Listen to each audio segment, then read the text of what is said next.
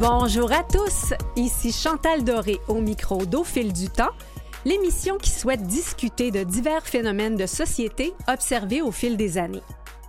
Vous avez sans doute entendu parler de la grande entrée dans le dictionnaire Le Robert, l'édition en ligne du pronom neutre inclusif YEL, une entrée qui a semé une certaine controverse. Pour un mot qui se veut non binaire, son adhésion officielle a suscité, elle, des réactions très binaires, pour ou contre. Qu'est-ce que ce pronom yel dit de notre époque? Et en quoi le non-genré est-il différent de l'androgynie de mon époque?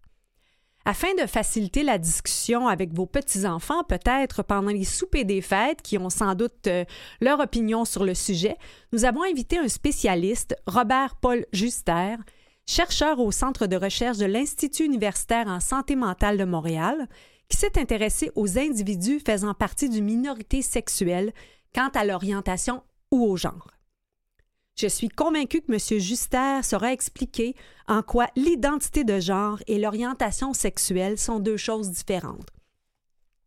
Vous comprendrez peut-être pourquoi votre petit-fils qui porte du vernis à ongles ou peut-être un nouveau prénom moins genré n'est pas en train de vous dire qu'il fait son coming out nécessairement. Ceci dit, étant donné les hauts niveaux de stress dont le chercheur nous parlera chez les personnes qui s'identifient à une minorité, s'ils choisissent toutefois le temps des fêtes pour sortir du placard, donc faire leur coming out au niveau de leur orientation, votre écoute empathique fera une énorme différence sur leur niveau de cortisol, l'hormone du stress. Notre deuxième invitée, elle, a certainement vu son niveau de cortisol grimper au plafond le 8 novembre dernier, alors qu'elle est devenue, à 21 ans, la plus jeune mairesse du Québec. Isabelle Lessard, nouvelle mairesse de Chapet dans le nord du Québec, fière représentante de la vague des jeunes femmes qui a déferlé sur la politique municipale, nous parlera de la vision de sa génération sur la politique et des liens qu'elle tisse avec les citoyens et les membres de son équipe issus de diverses générations. Je salue cette audace, cet engagement social et j'espère que ça incitera davantage de gens de tout âge et de tous les sexes à s'impliquer davantage dans leur communauté. Isabelle Lassard, était d'ailleurs auparavant intervenante auprès des personnes âgées, donc il faut dire qu'elle avait déjà euh, mis la table pour cette belle connexion intergénérationnelle. Voici donc le menu de cette 73e émission d'Au fil du temps qu'on lance en musique avec Sans contrefaçon de Mylène Farmer.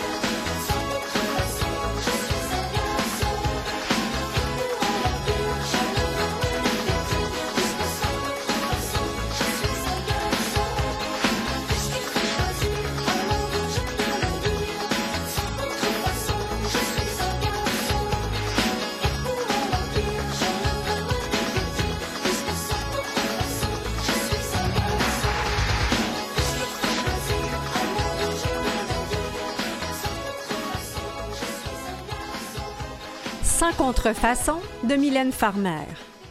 Pour discuter de l'entrée en ligne du pronom neutre inclusive YEL dans le dictionnaire Le Robert, nous avons invité un il, lui.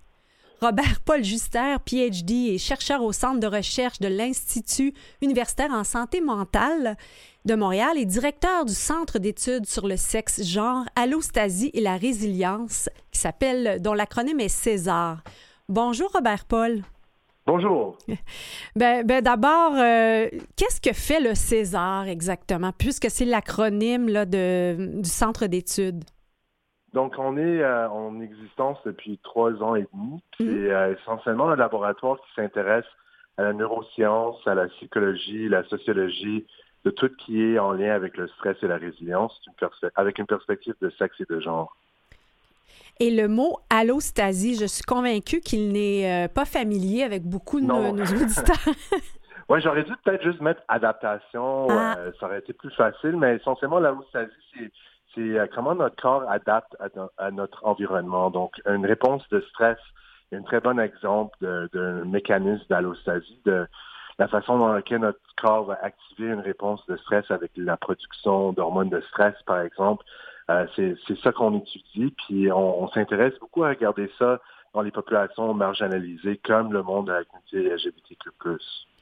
Donc, euh, si vous avez euh, mis un peu votre, votre lumière sur cette communauté-là, c'est qu'on peut comprendre que c'est une communauté qui vit beaucoup justement de facteurs stressants. Exactement. C'est quand même, avec tout le progrès quand même mm. qu'on voit particulièrement au Canada puis en Amérique du Nord, ça reste quand même que il y a encore beaucoup de, batailles à faire. Il y a encore énormément de stigmas. Il y a encore trop de taux de suicide chez mm. cette communauté. donc oui, en effet, c'est un, priorité pour notre laboratoire de, d'étudier comment le stress affecte la santé et de trouver des façons d'améliorer puis de, de, promouvoir un peu la résilience. Je pense qu'il y a même certaines études qui démontrent là, euh, chez, chez, des personnes qui ont, qui ont fait leur coming out que leur niveau de cortisol descend. En effet, c'était une de mes études. Hmm? Euh, pendant mon doctorat avec euh, Sonia Lupien, la, la reine du stress au Québec, on a trouvé que ceux et celles qui avaient sorti complètement du placard avec leur famille puis leurs amis avaient des niveaux de cortisol plus bas au, matin. Puis euh, ceux qui, cherchaient plus de, ressources sociales étaient en meilleure santé mentale avec moins de détresse. Donc, ce processus de coming out est quelque chose de très unique.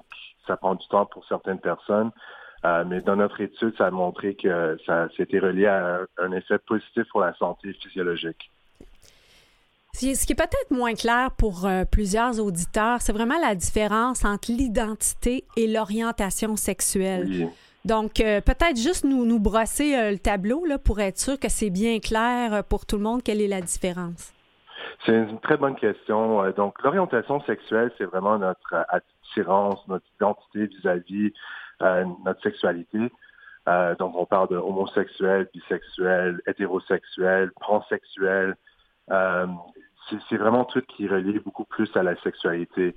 Euh, il y a quand même énormément de diversité de genre à l'intérieur de, l'orientation sexuelle, mais l'identité de genre, c'est quelque chose de séparé.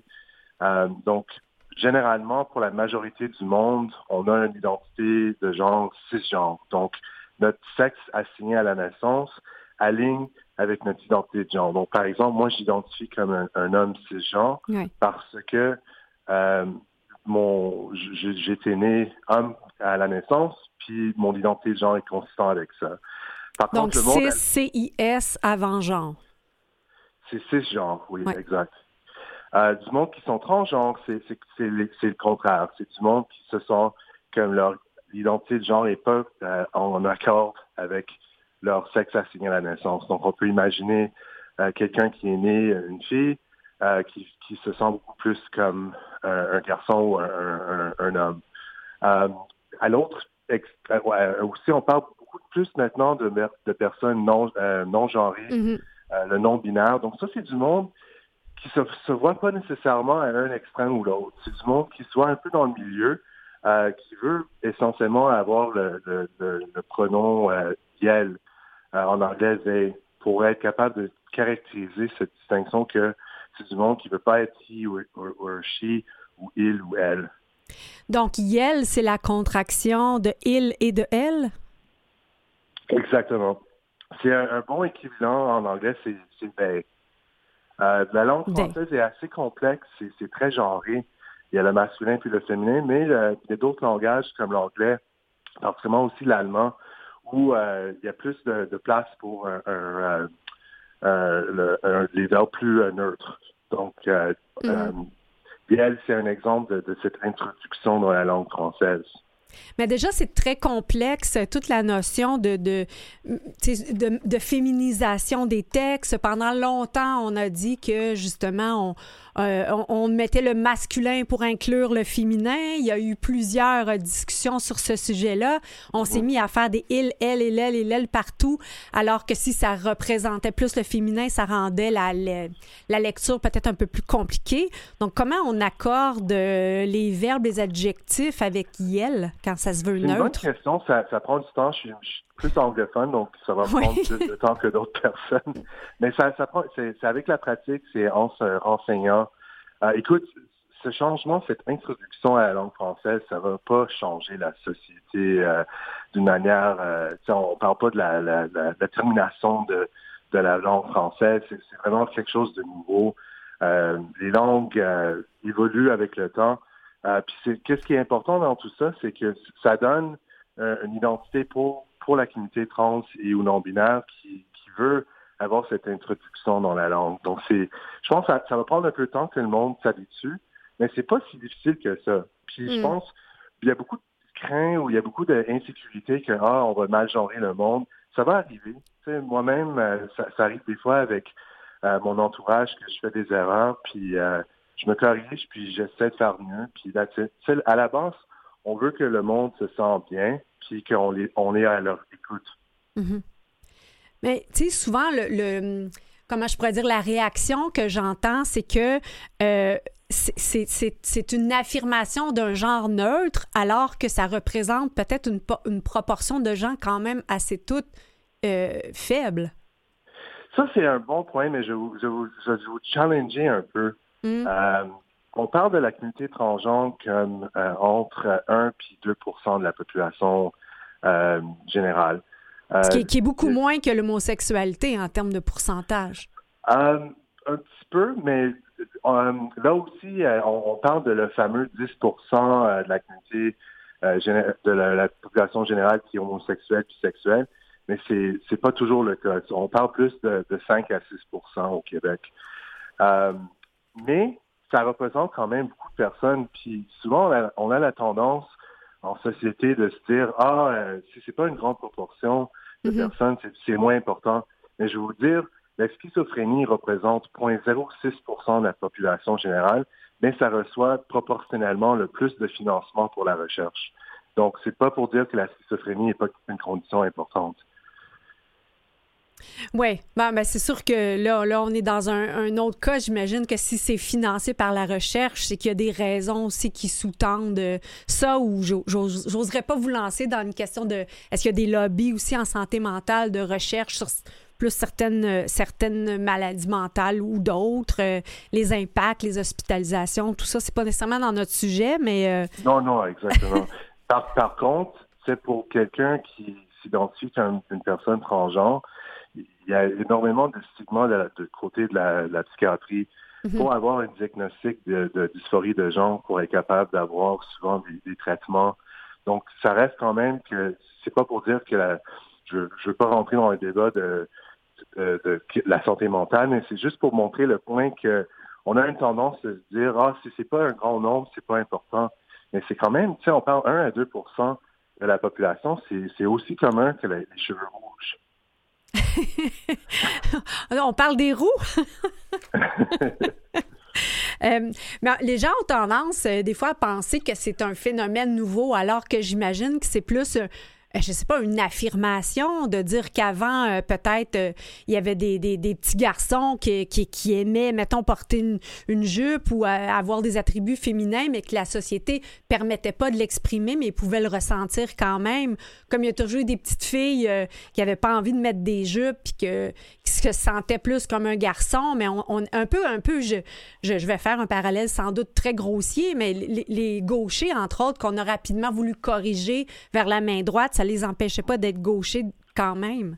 Exact, ouais. Tu sais, le, monde transgenre, le monde non-binaire, ça, ça, pendant toute notre histoire, il y a du monde. Les sociétés autochtones en particulier, mm-hmm. on parle de Two Spirit au Canada, il y a d'autres populations aussi, les Fafafina, les euh, Hydras en, en Inde. Euh, il y a beaucoup de, sociétés euh, autochtones qui, ont une place pour un troisième genre, ou des fois plus qu'un troisième genre.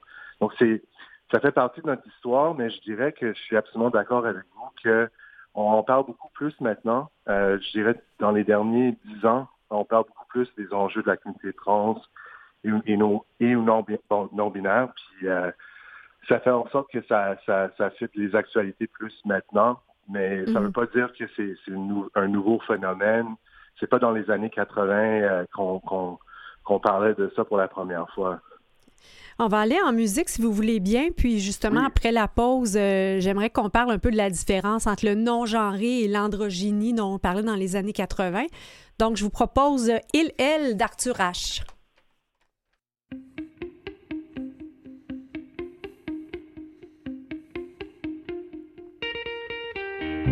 Ce matin dans la glace, je ne me reconnais pas. Quels sont ces cinq pouces Il est une très belle femme, par cette petite secousse, comme une princesse qui tousse. Je change de carapace. Il est une très belle femme, anima animus. En moi se cherche le plus, je suis bien plus que un. Le yin est dans le yang, le yang est dans le yin, le yang est dans le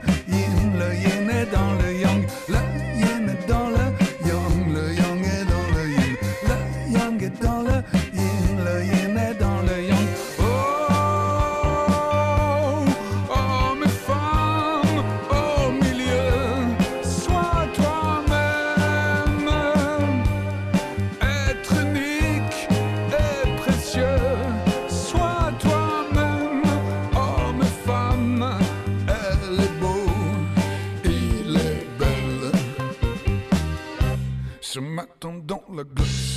me reconnais pas. Quels sont ces poils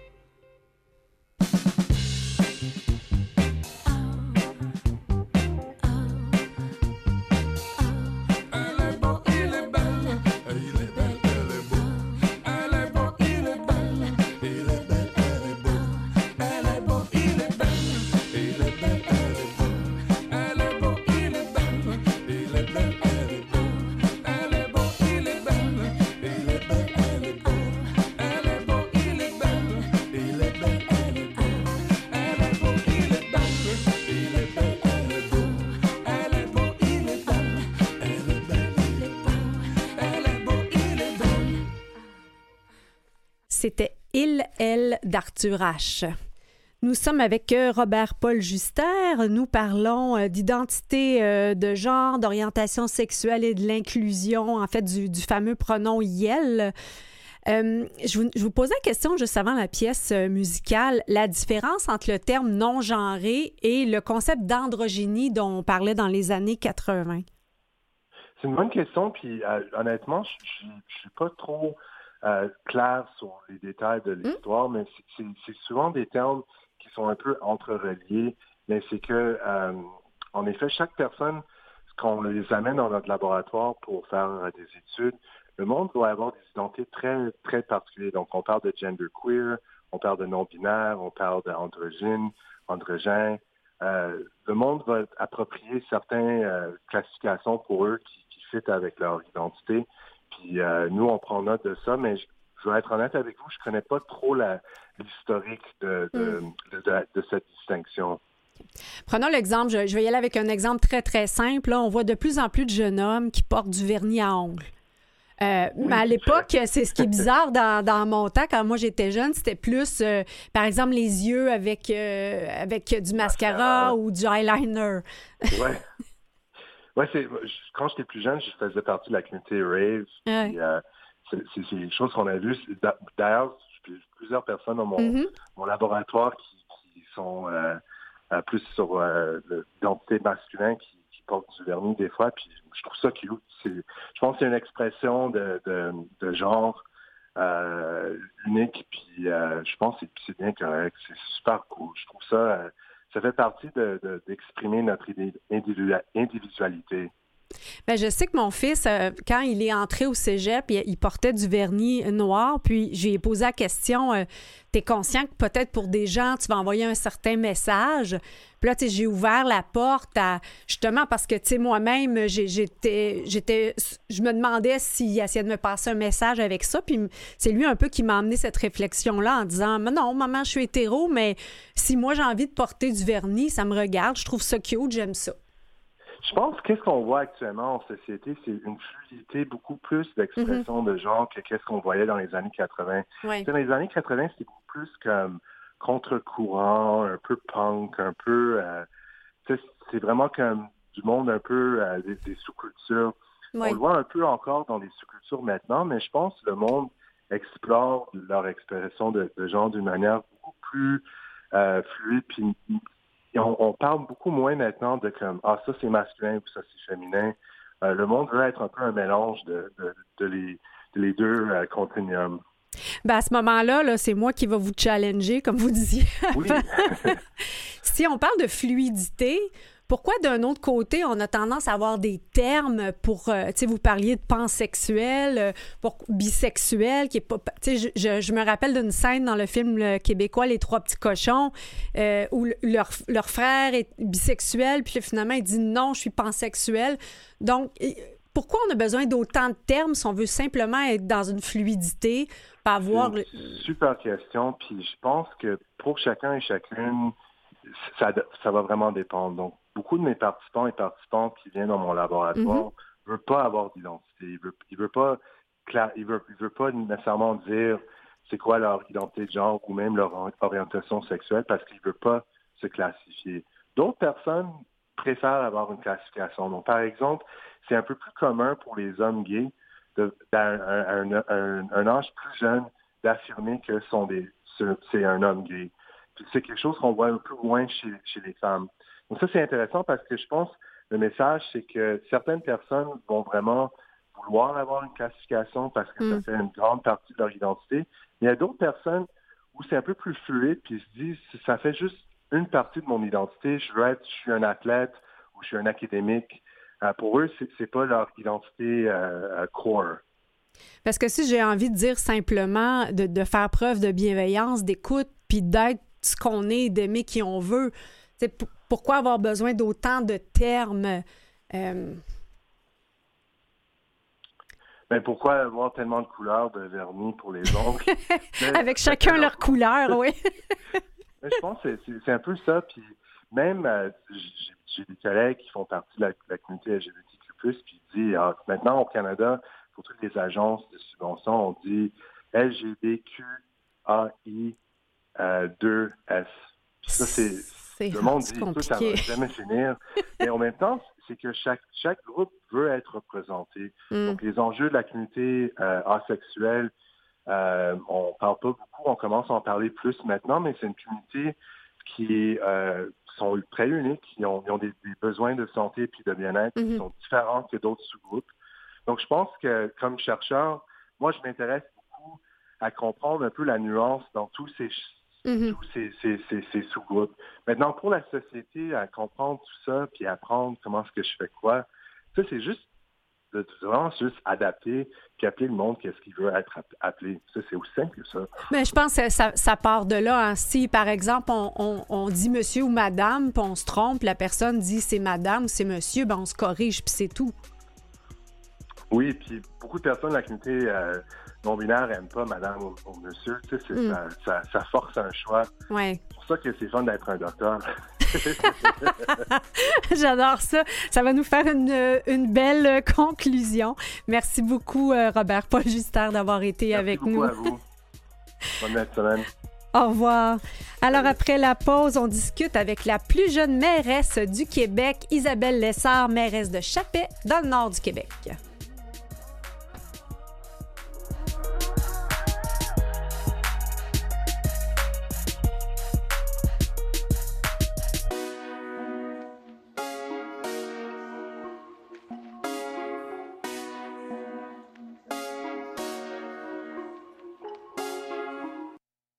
Écoutez Au fil du temps avec Chantal Doré. Au menu de cette deuxième demi-heure, nous parlons de l'engagement social des jeunes en politique en recevant entre autres la plus jeune mairesse du Québec, Isabelle Lessard, à 21 ans. Je vous rappelle également que nous sommes euh, présents sur les plateformes de balado-diffusion, donc un média très prisé par les jeunes, mais de plus en plus par euh, une variété de gens qui comprennent le grand plaisir de pouvoir euh, se promener en écoutant des balados.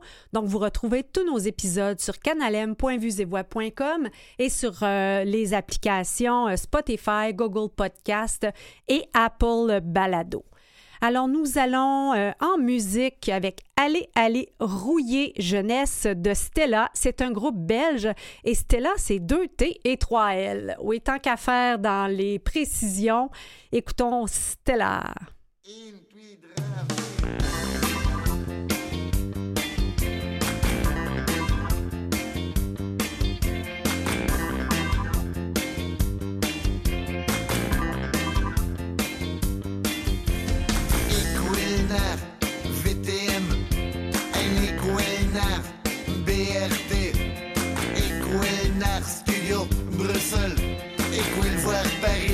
Sa tour Eiffel.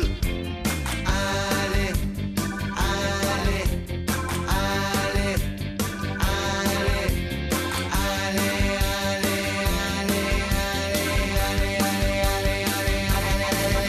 allez, Ben René, le roi du télé. Ben Bruno, le roi du radio. Ben Léon, le roi du cordéon. Ben Marcel, le roi du vaisselle.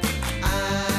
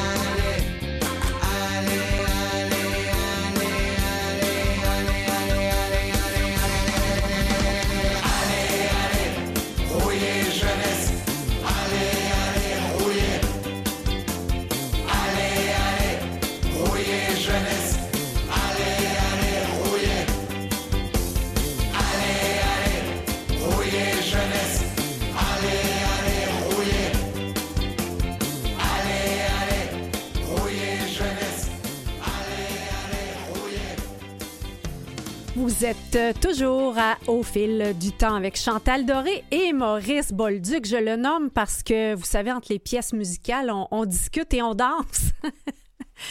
Alors, la pièce était Aller, aller, rouiller jeunesse de Stella. Donc, Stella 2T3L, un groupe belge.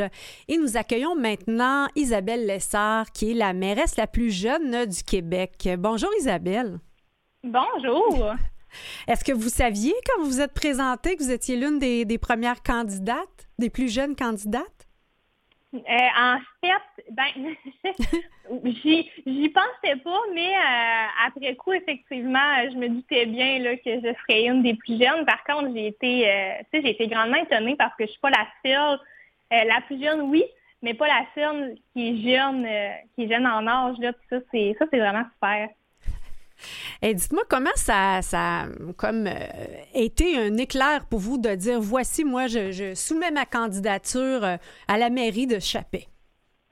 Comment ça a germé? j'ai, juste vu l'opportunité simplement parce que, bon, euh, nous, on n'avait aucun autre maire qui s'était présenté. Euh, euh, notre maire sortant ne se représentait pas non plus. D'accord. Puis j'ai juste vu l'opportunité et je l'ai saisie. Euh, À quelque part, j'avais envie de, de nouveaux défis, j'avais envie de m'impliquer différemment. Puis c'était, selon moi, euh, le, le- en fait, le, le parfait euh, endroit là, pour réussir à vraiment faire une différence puis avancer différemment. Là. Donc, j'ai vraiment saisi l'opportunité. Mais vous étiez déjà, euh, à ce que j'ai compris de votre parcours, quand même quelqu'un d'engagé dans, dans la communauté.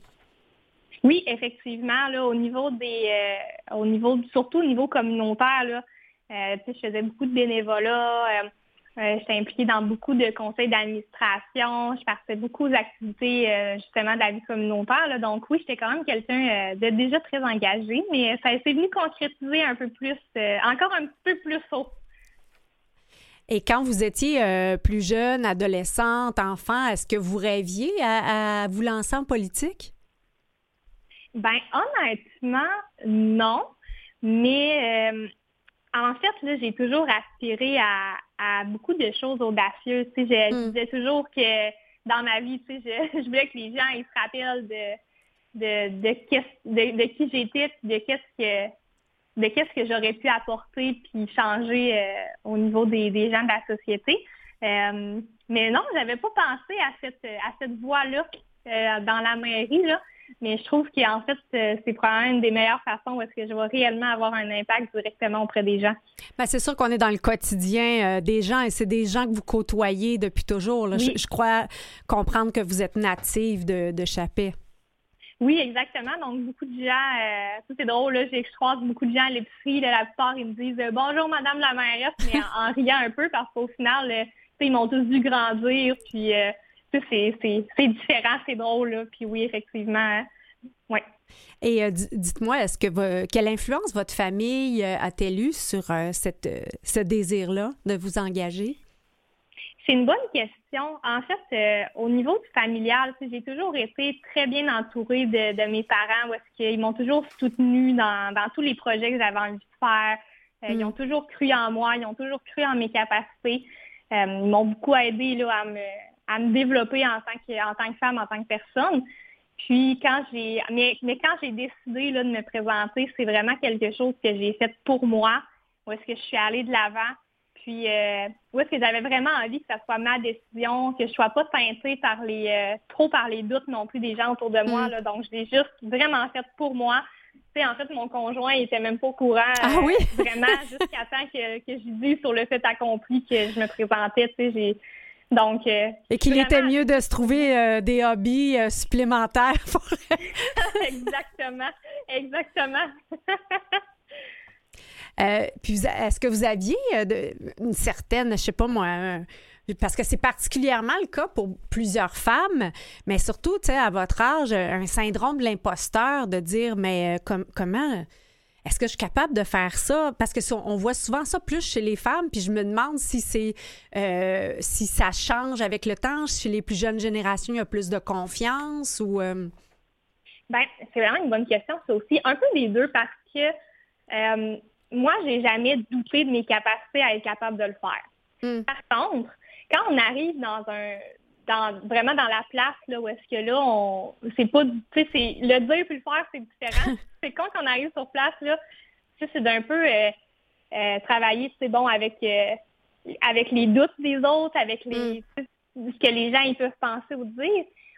Puis au niveau du syndrome d'imposteur ben c'est le plus difficile c'est de, de comprendre vraiment ben pas de comprendre mais d'appliquer je dirais de prendre sa place vraiment prendre son rôle. Parce que bon euh, euh, tu sais, moi, ce que je trouve le plus difficile, honnêtement, c'est un peu de... Tu sais, j'aime pas le fait qu'on me considère comme un peu le big boss. Mm. Donc là, tu sais, j'ai- j'aime mieux connaître le- la personne qui va travailler avec vous, qui va vous soutenir, qui va être derrière vous, que la personne qui est en haut puis qui prend les décisions, tu sais. Mhm. Mais euh, c'est ça, c'est de prendre vraiment, de, de, de se familiariser avec son nouveau rôle, mais aussi de mettre sa couleur tu sais, à travers ça pour faire différemment de. Tu sais, c'est- on n'est pas obligé de faire comme euh, comme tous les autres. Tu sais, c'est, correct aussi, je pense, de mettre euh, de le faire à sa façon. Et c'est vraiment mitigé un peu dans tout ça. Puis bon, ben, tu sais, l'équipe autour doit aussi euh, s'ajuster par rapport à, à ma façon de travailler à moi. Donc, il y a Mhm. beaucoup d'ajustements à faire, mais euh, c'est ça, côté sentiment d'imposteur, un peu, mais pas tant que ça, je dirais, pas de mon côté. Comment, euh, quelle façon de voir, vous pensez que votre génération euh, amène en politique? Est-ce que vous pensez qu'il y a des différences vis-à-vis les générations peut-être plus âgées? Ah, vraiment. Ah oui? Vraiment, vraiment. vraiment. Sur quoi, par exemple? Je pense que juste sur la façon tout court de comment on pense, comment on amène les choses, puis notre vision du futur qui est différente. Les deux sont très bonnes. Autant des personnes, disons, plus âgées, plus expérimentées, on va dire, dans la vie, que euh, nous qui commençons là, dans la vie. Tu sais, les deux façons sont vraiment bonnes, mais je pense qu'on vient vraiment ajouter aussi juste une vision nouvelle où est-ce que nous, ben, euh, tu sais, on, on, on voit les choses différemment, on vit les choses différemment. Puis aussi, on n'est pas teinté par toute la euh, tout ce qui a été fait dans le passé ou je ne sais pas si je suis claire dans ce que j'essaie de dire là. Bien, en fait, on- je, je- je suis peut-être à la recherche d'un contraste, quelque chose vraiment que vous avez vu, là, un exemple concret qui démontre vraiment ces deux façons de voir là en opposition ou en complémentarité, là, si on veut parler politique, oui. OK. Ben, par exemple, OK. Donc, par exemple, moi, actuellement, je suis euh, dans mon. euh, actuellement, avec mon conseil, je suis dans un contexte hybride, là. Donc, où est-ce qu'on a nos anciens conseillers qui doivent rester en place jusqu'à ce que nos nouveaux conseillers arrivent parce qu'il n'y a pas eu d'élection euh, au premier au premier tour, si on peut dire, parce Mhm. qu'il n'y a personne qui s'était euh, qui avait posé leur candidature. On se ramassait avec quatre sièges vides. là. Donc, actuellement, tu sais, je, je travaille avec l'ancien conseil, c'est parfait, mais on voit beaucoup de sais, Où est-ce que l'ancien conseil, bon, ben c'est c'est des personnes justement qui étaient plus âgées, là, dans la cinquantaine en haut, versus moi qui arrive avec 21 ans. Puis on Mm. voit que c'est une façon de voir, ils sont différentes sur beaucoup de sujets. Euh, tu sais, on pose pas les mêmes questions. On voit pas, euh, ça, on voit pas les choses pareilles. Mais sur quoi, par exemple, si j'essaie vraiment de voir, si j'essaie d'être un petit oiseau, là, puis j'assistais à votre séance du conseil, qu'est-ce qu'est-ce que je serais surprise dans les visions différentes? Ben, ça me prend un exemple rapidement. Euh, hum, hum, hum. Bon, admettons qu'on dirait là, euh, admettons qu'on parlerait de la vision des, des employés, par contre. Mhm. Euh, par exemple, là, ici actuellement, on a une problématique bon, au niveau de la convention collective de nos cols bleus. Puis, euh, tu sais, on voit que euh, on a beaucoup, on, on a beaucoup de chemin à faire entre les deux, où est-ce qu'on on voit vraiment pas les choses pareilles. Où est-ce que, bon, euh, peut-être que mon conseiller plus âgé, lui, va voir ça comme étant, euh, bon, tu sais, il, il- je fais attention à ce qu'il dit. Oh, oui. Ou est-ce que lui, tu lui va plus dire, bon, ben nous, tu sais, on considère que euh, euh, nos employés sont, plein- sont bien traités, puis c'est bien correct comme ça, puis ils se plaignent un peu le ventre plein, on va dire ça comme ça. Puis où est-ce que moi, j'apporte une vision différente, parce que je dis, oui, mais, tu sais, nous, on, on, on apprécie avoir, euh, peut-être qu'ils apprécieraient d'avoir plus de reconnaissance de nous, d'être plus sais, dans, dans, dans le processus, d'être plus impliqués dans, euh, ça, dans nos décisions et tout, Donc, on, tu sais, on voit que là-dessus, on a vraiment des, une, une divergence d'opinion. Parce que, tu sais, mon conseiller plus âgé, lui, voit ça comme, ben voyons, tu sais, on, les hommes, les hommes travaillent, puis ils n'ont pas besoin de ça, tu sais, de reconnaissance. Ils ont un emploi, donc... Ils ont un euh, emploi, ouais. puis ils sont heureux, puis c'est bien correct. Tu vois, ce que moi, Mhm. je dis, ben non, tu sais, aujourd'hui, les gens, ils travaillent, puis ils travaillent, ils travaillent pour des jobs qu'ils aiment, puis ils aiment ça, savoir qu'ils sont appréciés aussi, tu sais. Fait que c'est beaucoup des trucs comme ça, je pourrais dire. Je pense que Mhm. c'est le meilleur exemple que je pourrais Ouais. donner. Mais je pense que ça illustre bien justement ce que ce qu'on peut observer dans des milieux euh, de travail, une demande plus grande de reconnaissance chez la plus Ouais. jeune génération, alors qu'avant on était content d'avoir un travail, puis on c'est ce qu'on s'attendait. Enfin, c'est- c'est- ça pourrait être une grande discussion, mais peut-être une dernière question pour vous. Euh, Je sais qu'il y a beaucoup de gens qui n'osent pas se lancer en politique, entre autres à l'heure maintenant moderne des réseaux sociaux où tout ce qu'on fait, Oui. euh, tu sais, par exemple, si vous êtes dans une petite ville, vous allez prendre un verre, euh, vos gestes peuvent être scrutés par une caméra à tout bout de champ. On peut vous prendre en photo, on peut dire euh, Ah, la mairesse, ça fait trois bières qu'elle boit. Euh, tu sais, c'est- demandant, là, comme au niveau de la vie privée versus vie publique. Oui, effectivement, ça l'est. Puis oui, effectivement, beaucoup plus dans une petite communauté. Euh, par contre, tu sais, je peux pas parler pour, euh, pour les autres, comment ils vont. C'est moi, en me présentant, je savais que j'avais un mode de vie, je vais dire, euh, Mm. calme et paisible. Dans le sens où, bon, euh, je suis pas quelqu'un qui, qui veille tard, je suis pas quelqu'un qui sort au bar, je suis pas quelqu'un qui, qui est très, qui est toujours partout en train de tout faire, tout dire. Donc, par rapport à, à mon mode de vie, le travail correspond. Tu sais, c'est pas un gros effort pour moi de, de faire attention à ce que je fais, puisque je faisais déjà un peu attention à ce que je faisais, tu sais. C'est que ça n'a pas été, euh, puis tu sais, les, les travails que j'ai eu avant demandaient déjà aussi un peu cet aspect-là de, de faire attention, là. Donc, ça a juste toujours été inné chez moi. Mais oui, tu sais, si on parle beaucoup des réseaux sociaux, là, c'est sûr que ça, c'est plus touché. Euh, Parce que n'importe on- quelle de vo- vos décisions peut être contestée en trois secondes. Là. Oui, c'est ça exactement. Mais tu sais, moi personnellement, j'ai fait le choix d'être moins présente sur les réseaux, mais d'être plus présente en personne. Donc, Mm. ce que je dis aux gens, c'est s'il y a quelque chose qui va pas, ma porte est toujours ouverte. Je suis là Mhm. tous les jours. Prends rendez-vous, viens me voir, on va jaser. Tu sais, les, je, je suis moins un peu, tu sais, on pourrait croire qu'en étant plus jeune, euh, j'ai tendance à être plus proactive sur les réseaux sociaux, mais je pense que c'est plutôt l'inverse. J'ai, j'ai envie d'être plus présente euh, de façon humaine, là, puis euh, de vivre voix en face à face. Ben, c'est tout à votre honneur. Puis j'ai envie de j'ai envie de vous demander en terminant euh, si, si Oui. vous connaissez le groupe Les Deux Frères. Ben oui, certainement. Il semble qu'ils sont, sont originaires de Chapet? Oui, effectivement. là. donc moi, vu mon plus jeune âge, là, j'ai pas, euh, je les connais pas personnellement. Là, j'ai, je me souviens pas de les avoir vus en show ici même. Mais tu sais, si je demande à des amis plus vieux, à mes parents ou peu importe, là, tu sais, on- ils les ont tous vu grandir. Puis euh, ils font, oui, effectivement, ils sont, ils sont issus d'ici, ils font partie de la communauté. Puis d'ailleurs, on est très fiers d'eux. Bon, ben, on va se laisser euh, sur euh, une chanson des deux frères qui est bien de circonstances de saison Noël cette année. Et euh, Ah.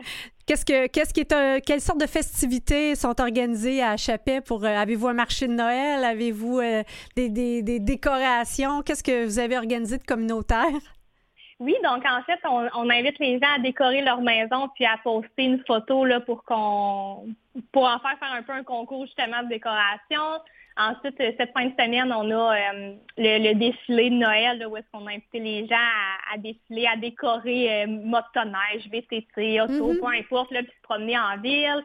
Euh, ensuite, la, la semaine avant Noël, là, on a invité les gens à une grande marche de Noël tous ensemble, bien sûr, Ah. en respectant bon les consignes COVID, là, mais c'est pour vraiment rassembler les gens, même, même malgré les circonstances, là, parce que c'est vraiment, vraiment important. Merci beaucoup, Isabelle, euh, de, de cette fraîcheur et de cette conviction euh, de l'engagement. Euh, Ça fait du bien à entendre. Ben, merci beaucoup de l'invitation, c'est très gentil. Joyeuse fête à vous et on poursuit avec Noël cette année des deux frères originaires de Chapet.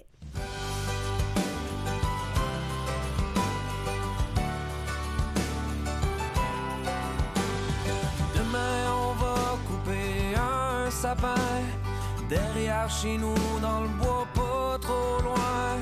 Noël s'en vient, l'hiver est en chemin.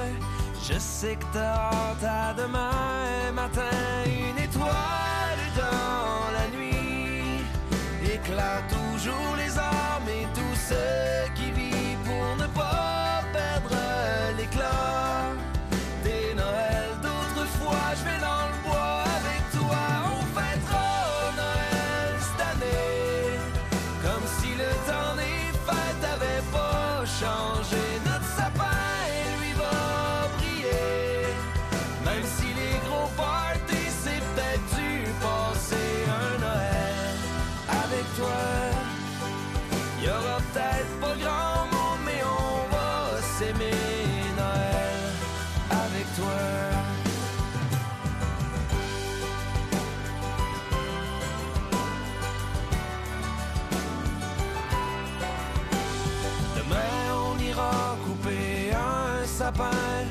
même si dans le monde ça va pas trop bien. On marchera dans le bois comme s'il y avait rien, que la neige tombe sur nos destins. Une étoile dans la nuit éclaire toujours les âmes et tous ceux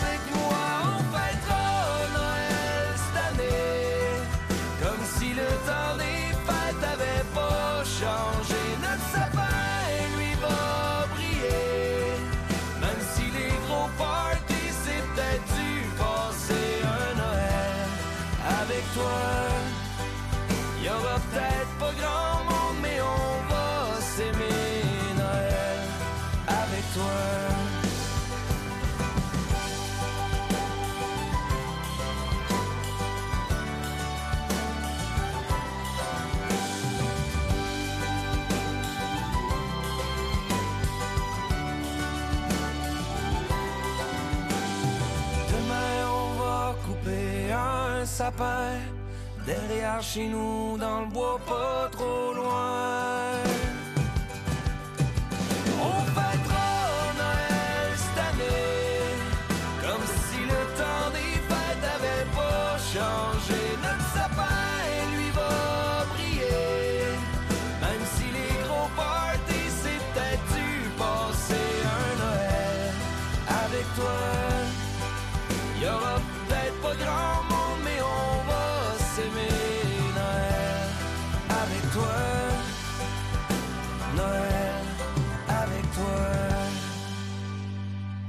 Ce n'était pas une chanson de Noël euh, COVID, mais en écoutant les paroles de Noël cette année des deux frères, j'ai l'impression, hein, les gros parties, c'est peut-être du passé.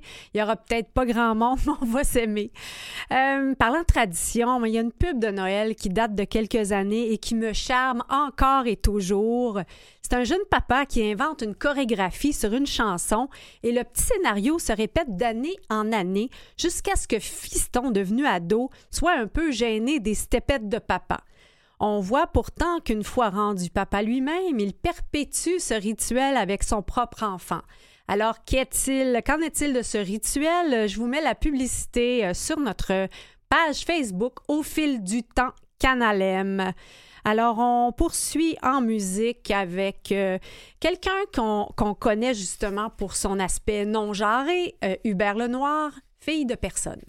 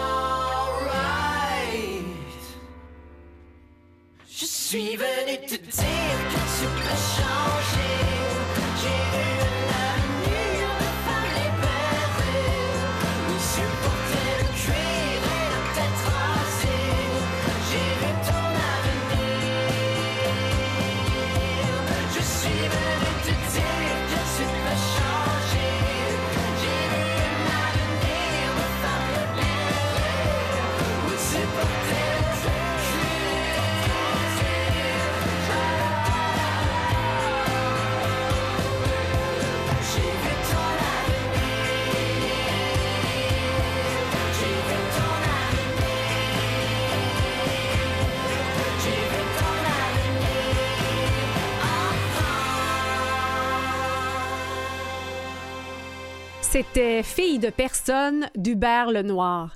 Il y a une autre chanson, si vous avez envie de creuser un petit peu le phénomène non-binaire, Yel euh, et tout, que nous avait euh, suggéré euh, Maurice. Ça s'appelle Sucre plus sel.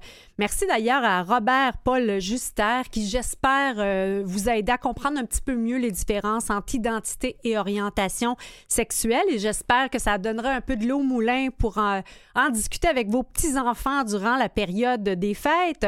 Peut-être aussi parler avec eux de politique, d'engagement politique, en euh, parlant de l'entrevue que nous a donnée Isabelle Lessard, la plus jeune mairesse du Québec à Chapelle. On parlait justement euh, de- des euh, années 80 avec l'andr- l'androgynie des années 80. La semaine prochaine, on reçoit Tristan Demers, co-auteur du livre Québec 80, et l'une de nos collaboratrices ici à Canalem, Christiane Campagna, qui est passionnée de musique euh, traditionnelle ou des fois on va dire trad. Alors euh, Christiane va venir nous entretenir. Évidemment, un énorme merci à mon équipe fantastique. euh, Maurice Bolduc en régie, Catherine Bourderon à la recherche et Louis Garon, chef d'antenne. Sur ce, euh, chers auditeurs, visitez-nous sur notre page Facebook. On a envie d'avoir de vos nouvelles, on a envie de- d'entendre des nouvelles voix, des nouveaux collaborateurs. Alors, je vous souhaite une merveilleuse semaine. Euh, Prenez le temps euh, de souffler avant la frénésie des fêtes. À bientôt!